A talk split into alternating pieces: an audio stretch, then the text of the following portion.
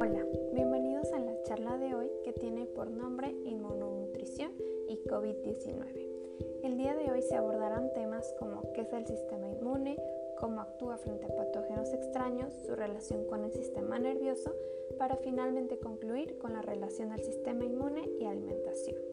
Primero que nada, es necesario iniciar con el sistema inmune. El sistema inmune está formado por órganos, tejidos y células encargados específicamente de la protección de nuestro cuerpo contra patógenos extraños. En su formación existen órganos linfoides primarios y órganos linfoides secundarios.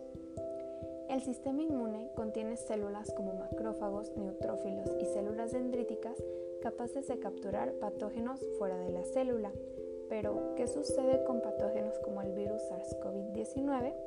En infecciones virales, principalmente respiratorias, actúan las mucosas del sistema respiratorio.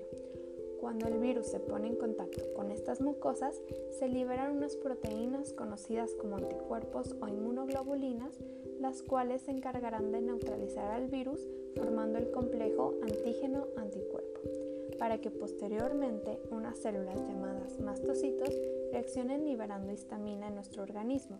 El arco reflejo que se presenta es toser, estornudar o lagrimear. Todo esto en defensa de nuestro organismo. El sistema nervioso central también juega un papel importante en el sistema inmune, ya que es conocido que estados de ansiedad o depresión pueden llegar a generar un impacto en el sistema inmune, provocando así un estado conocido como inmunosupresión.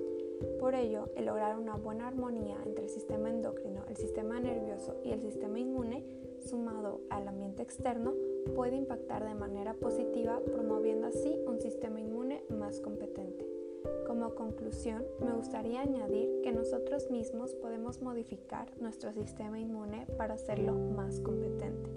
¿Cómo podemos hacerlo? Llevando una buena alimentación, realizando constantemente ejercicio físico y durmiendo las horas adecuadas promoviendo así un incremento del sistema inmune y por ende un sistema inmune más competente y preparado para este tipo de infecciones virales. Por último, me gustaría cerrar con la frase de Hipócrates que dice que tu alimento sea tu medicina y tu medicina tu alimento. Es decir, una buena alimentación y nutrición puede resultar una herramienta muy útil a la hora de mantener un buen estado de salud y como se mencionaba durante toda la charla, un mejor sistema inmunológico frente a patógenos extraños.